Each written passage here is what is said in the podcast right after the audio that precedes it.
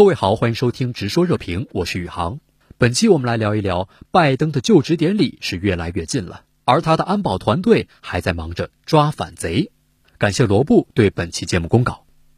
周三，拜登就将宣誓就任第四十六任美国总统，但目前华盛顿的安保队伍可能暗藏大量特朗普的粉丝。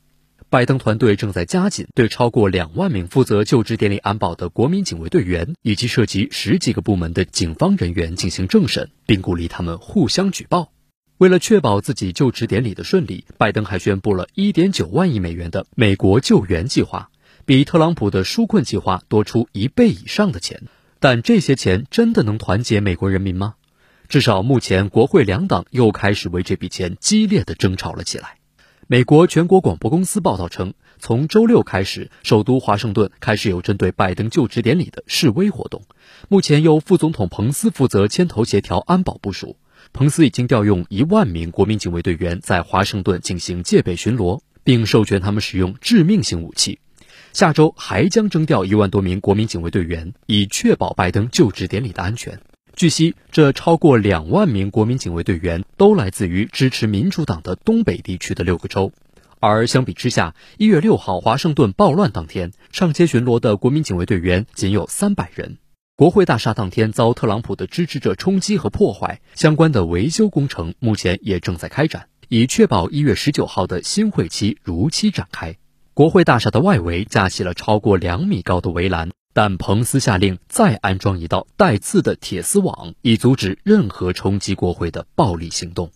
但更值得彭斯担心的是安保团队的忠诚度。美军退役中将、前驻阿富汗多国维和部队的司令戴维·巴尔诺认为，美国现役与退役军人不成比例的更容易受到极端思想的侵蚀，是因为极右翼组织利用了他们的爱国心理，提供了一种同伴情谊与相同的价值观。上周，弗吉尼亚州逮捕了国民警卫队步兵雅各布·弗雷克尔，他也成为了第一个因参与华盛顿暴乱而被捕的现役军人。这可能只是冰山一角，而拜登未来的贴身侍卫——美国特勤局，可能更加不令人省心。事实上，拜登在去年十二月三十号就公开表示，准备让一些更熟悉的人进入特勤局，负责他本人以及家人的安保工作。拜登团队直接表示，他们担心特勤局的特工中有一些在政治上忠诚于特朗普的人。去年十月，《华盛顿邮报》曾报道称，特勤局里已经分化成了戴口罩和拒绝戴口罩，并且不允许同事戴口罩的两派，后者以特朗普的贴身粉丝自居，这也是造成该局有超过一百三十名特工感染新冠病毒的主要原因。美国特勤局局长詹姆斯·穆雷上周紧急发布内部通告，重申特勤人员必须遵循党派中立，全力以赴确保拜登就职典礼的安全。这样一则极不寻常的通告引发了外界的高度关注。美国广播公司报道称，国防部正在与特勤局合作，下令对全部两万名参加拜登就职典礼安保的国民警卫队员进行政审。并要求士兵们随时举报参加或者表态支持一月六号华盛顿暴乱的现役军人。除此之外，还有十几个警察部门正在加紧调查是否有警员参加或支持了这场暴动。距离拜登的就职典礼只剩寥寥数天。而美国军方和纪律部队正在进行的政审牵涉面广，时间短。美国政治新闻网援引两名消息人士的话称，原定于周日举行的第一场总统就职典礼彩排被推迟到了周一再举行，以确保本周三的正式仪式能够顺利进行。据悉啊，这件事儿是由拜登的过渡团队雇佣的就职典礼安全临时顾问、奥巴马政府时期的前国土安全顾问摩纳哥拍板决定。拜登此前已经提名摩纳哥为司法部副部长。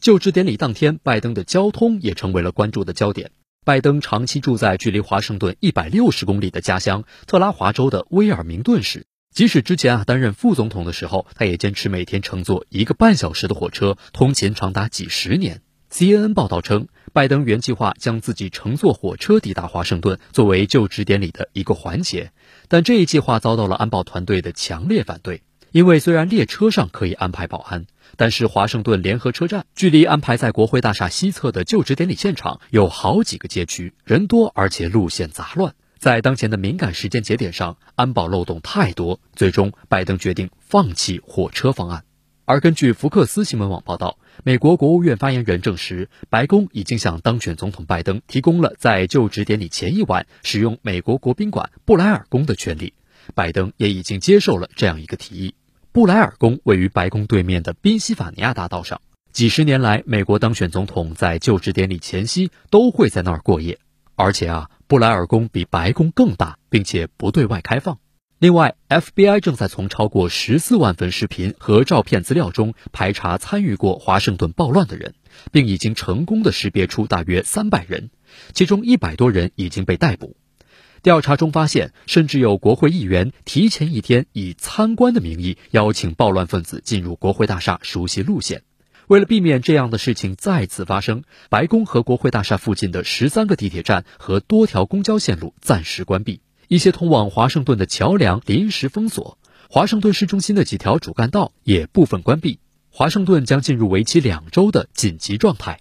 值得一提的是二零一七年特朗普就职典礼期间，华盛顿人群破坏店面，向警察投掷石块和砖块，并且点燃了一辆豪车，以抗议特朗普当选。当天有超过两百人被捕。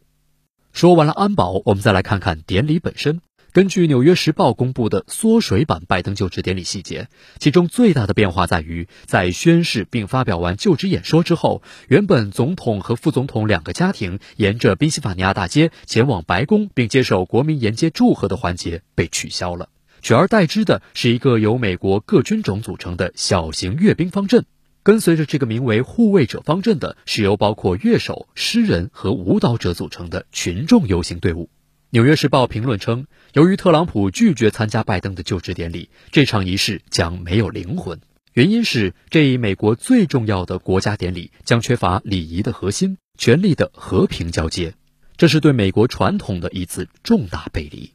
为了不让任何一个参与暴乱的人在拜登就职典礼的期间进入华盛顿，整个美国的交通系统已经进入了紧急状态。国会众议院监督委员会上周致函了二十七家交通、旅游和酒店公司，敦促他们履行审查措施的义务，以确保拜登就职典礼不会遭到破坏。美国国家铁路客运公司已经增派了警察上车维持秩序。四家主要的航空公司，包括达美航空、阿拉斯加航空、美国航空和联合航空，都宣布了新的行李政策：在拜登就职典礼前，任何飞往华盛顿的航班都禁止托运枪械。多家航空公司也更新了史上最大规模的禁飞黑名单，仅达美航空一家在上周四就一口气将多达八百八十人拉黑。主要的原因是这些人因为同机乘客不支持特朗普而骚扰对方，以及拒绝佩戴口罩，后者被认为是特朗普铁粉的重要标志。社交媒体的视频显示，共和党参议员罗姆尼和格雷厄姆在机场被人指骂是背叛特朗普总统的叛徒。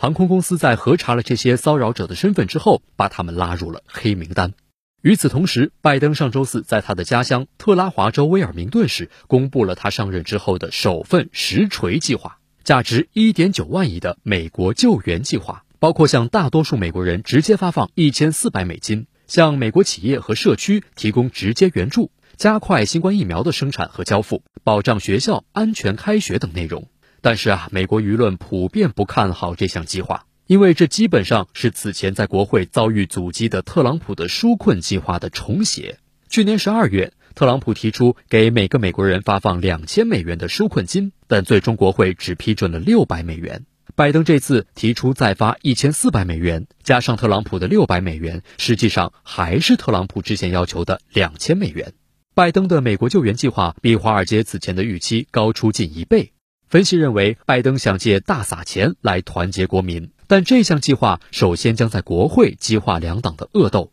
民主党当然是迅速力挺，众议院议长佩洛西以及参院的民主党领袖舒默当即发表联合声明，表示代表美国人民感谢拜登提出这一方案。但另外一边，共和党则对拜登的宏大计划提出了尖锐的批评。众议院筹款委员会资深共和党议员凯文·布雷迪当晚发表声明，批评拜登提出的一揽子经济计划对于救助普通企业无济于事。众议院预算委员会共和党议员贾森·史密斯也批评拜登的计划过于宏大和宽泛。美国哈佛大学教授、前财政部长劳伦斯·萨默斯和哈佛大学经济学教授戴维·卡特勒的研究显示，新冠疫情预计将给美国造成约16万亿美元的损失。还有很多经济分析师认为，想要避免创纪录的经济衰退带来的长期损害，必须大幅度提振就业和支出。但是，知名评级机构穆迪的经济学家瑞安·斯威特警告，拜登的计划必须考虑政府的财政承受能力。一旦拜登的方案通过，美国的财政注水金额将达到五点二万亿美元，这样一个天文数字约等于美国年度经济产出总量的四分之一。而且，如果拜登上台后不能迅速控制住疫情，并且成功重启经济，这1.9万亿美元将再次打水漂。但假如不对国民继续发放补助，这又会激化另外一个迫在眉睫的问题。美国媒体报道称，2020年美国的饥饿人口超过了五千万，比上一年度增长了三倍，而其中超过三分之一是儿童。感谢各位收听本期《直说热评》，也感谢罗布对本期节目公告。下期见。